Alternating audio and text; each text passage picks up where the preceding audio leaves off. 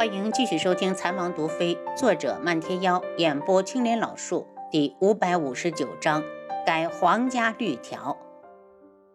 北宫树环进来时还是一脸气愤，当他看到楚清瑶，又调整了一会儿，才道：“赤罗国北宫树环见过王妃。”两军阵前一别，太子是否别来无恙？楚清瑶淡笑，笑意却不达眼底。王妃。上次一役，本宫败得心服口服。我只想问王妃一句：当日领军作战的男子是谁？我为何从未听过天穹有如此人物？若不是知道智王被关在冰河，本宫都以为是他。楚清瑶眼神一冷：“我天穹能在柱国屹立不倒，自然有我天穹的本钱。不管那人是谁，都不是太子你该探听的。”北宫书桓脸色一变，他又道：“当然，好奇之心人皆有之，但我绝不会告诉你。你有本事就自己查去。”王妃可真敢托大，以为本宫查不出来？欢迎你去查。楚清瑶眉眼清冷：“太子殿下是到我知王府来挑衅的吗？就算我家王爷不在，本王妃想放倒你也是轻而易举。太子要是没什么事，还是早点离开好。”北宫硕环心下一凛，他都忘了智王妃是独门中人。他后退了一步，尽量用平和的语气道：“王妃，楚景儿是不是在你手上？人尽皆知，楚景儿的娘是你赤罗国的长公主。太子问差地方了。”楚清瑶一脸讽刺。北宫树环只觉得胸口堵得慌，他今天一定是出门没看黄历。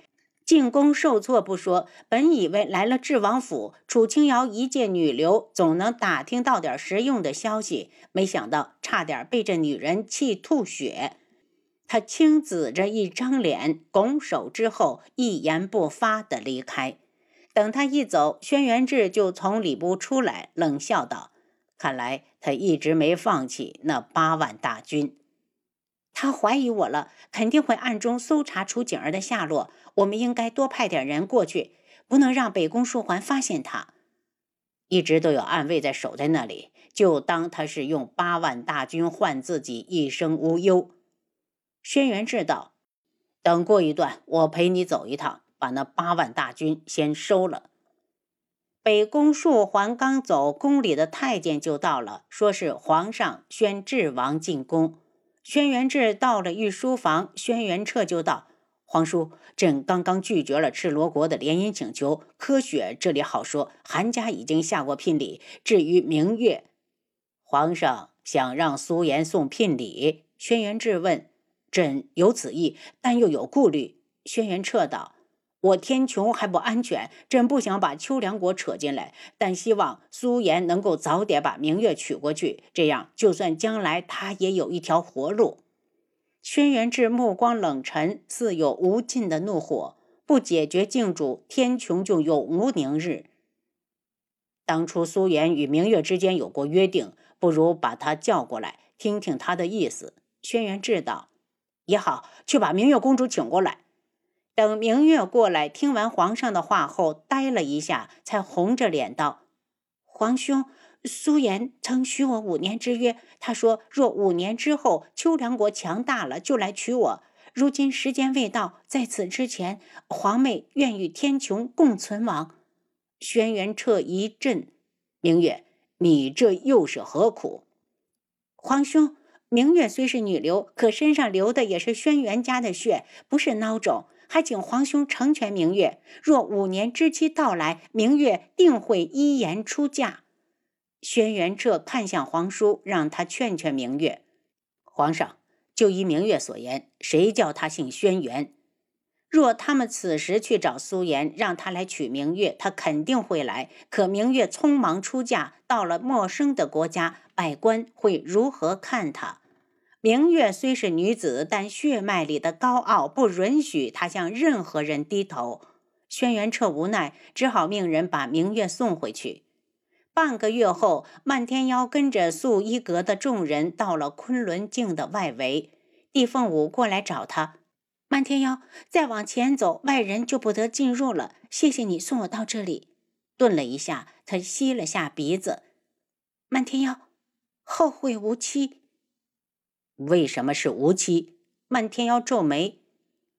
我出身昆仑镜，后半生自然也要在昆仑镜里生活。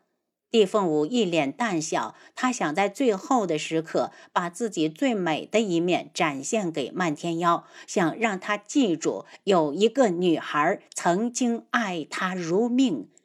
那你，漫天妖一张嘴就不知道如何往下说。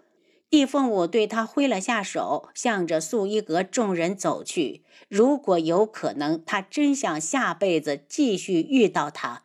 漫天妖，我爱你。漫天妖目送地凤舞消失在眼帘里，忽然觉得心里好像空了一下。然后他转头，刚才的感觉一定是错觉。他心里在乎的人只有丫头。当他返回智王府时，楚清瑶有点失望，他还以为漫天妖会把地凤舞也带回来。他白了他一眼。凤舞回去之后，极有可能会嫁给庆主。你把父亲的儿媳妇弄丢了，我看你怎么和他交代。漫天妖愣了下，我又没承认过。你觉得她配不上你？她是个好姑娘，极好。如果可能，我也想娶她。可是丫头，你明知道我喜欢你，这三个字他没有说出口。楚清瑶摆手，打住。不让他继续往下说，有你这当哥的吗？漫天耀，你给我听着，我是你妹，你要是再敢胡思乱想，我就一辈子不回独门。再或者，我让王爷把你赶出去。丫头，我只是想要守护你，你可以不要我，但请你别把我推给别人，行吗？他一脸难过，眼中是化不开的忧伤。楚清瑶就怕看到这样的漫天妖，他叹了口气：“既然你不喜欢他，我再也不比你了。”漫天妖笑了笑，如往常那般，却让人觉得心里发堵，恨不得想要抱住他，放在怀里安慰。楚清瑶立刻压下这种想法，自嘲的道：“漫天妖，你不成家也好，万一有了嫂子，我回娘家，人家不待见我怎么办？”放心，他敢！漫天妖立刻动怒。当晚，绵姨来了智王府，想要见见轩辕志。智儿，如一已经决定要离开京里，我想跟他们走。绵姨斟酌着开口：“你母妃的仇以后就靠你了。以前是我太固执，也太轻信了庆主，以后我都不会了。也好，找个没人认识他的地方，重新开始生活。”是，难得坤一不嫌弃的，还对他死心塌地。智儿，谢谢你和楚清瑶手下留情，留如一一命。这些年，我一直把她当成自己的女儿，真的谢谢你们。绵姨哭着道：“只要她以后安分守己，就能够长命百岁。”轩辕志眼中冷光一闪：“我懂。”绵姨想走，然后又道：“楚清瑶呢？我想见见她。”王妃身子不舒服，不方便见客。绵姨呆了下，她是不是怀孕了？女人怀孕是很娇气的，你一定要好好照顾她。本王的女人，本王自会好好照顾。轩辕志让七杀去给绵姨拿了点银两，送她出去。这时候，楚清瑶正坐在床上看医书，房门一响，轩辕志走了进来。阿楚，你怎么没睡？等你呢，楚清瑶放下医书，听说绵姨来了。嗯，她就要和素如一他们一起离开了，走了也好，要不然本王还担心她什么时候被靖主骗了。苍隼国再过一个月就是保安王大婚的日子。朝中大臣一边掐着手指算日子，一边盼着时间快点过去。等保安王大婚之后，他们更有理由催促皇上立后了。今日早朝，云木对着百官道：“朕今日当着百官的面制定一条皇家律条，以后各代皇上可以自由娶妻立后，美女成群可以，此生只许一人也行。”众位大臣脸色大变，刚要说话，云木又道：“若哪位大臣存有私心，非要干涉皇上的婚事，罚其女去尼姑庵为父赎罪，终身不得还俗。这、这、这、这如何是好？众臣顿时慌了神，他们还指望着皇上赶紧立后，然后好有机会把自家闺女送进宫呢。国师知道云木这话一出，就是铁了心的要娶贺兰溪一人，所以他垂下头，假装什么都没听见。有大臣跪了下去，声嘶力竭的进谏：“皇上万万不可！皇上身为真龙天子，开枝散叶、延绵子嗣是重中之重，怎能一生只娶一人？”其他臣子见有人带头，也纷纷的跟着跪下。转眼，整个大殿就只剩国师一人独自站立。云木冷着脸：“那依你之见，朕该娶几人？”大臣一听，以为他听进去了，脸上一喜：“皇上应该效仿先皇的做法，广纳妃子，充实后宫。皇上刚才的说法实在是不可取。”偌大的后宫，岂可只有皇后一人？